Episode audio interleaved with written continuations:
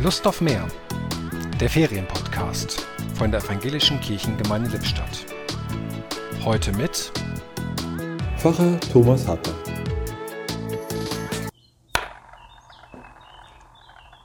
Kennen Sie dieses Geräusch? Was könnte das wohl sein? Hier die Auflösung. Es ist ein kleiner Kreisel, im Durchmesser 2 cm und ganz aus Holz.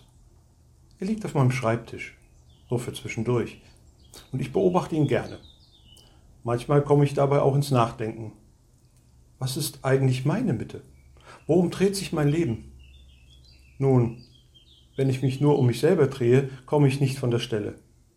Irgendwann kippe ich um. Bin ausgelaugt. Nichts geht mehr. Jesus hat einmal gesagt, kommt zu mir, die ihr euch abmüht, ich meine es gut mit euch.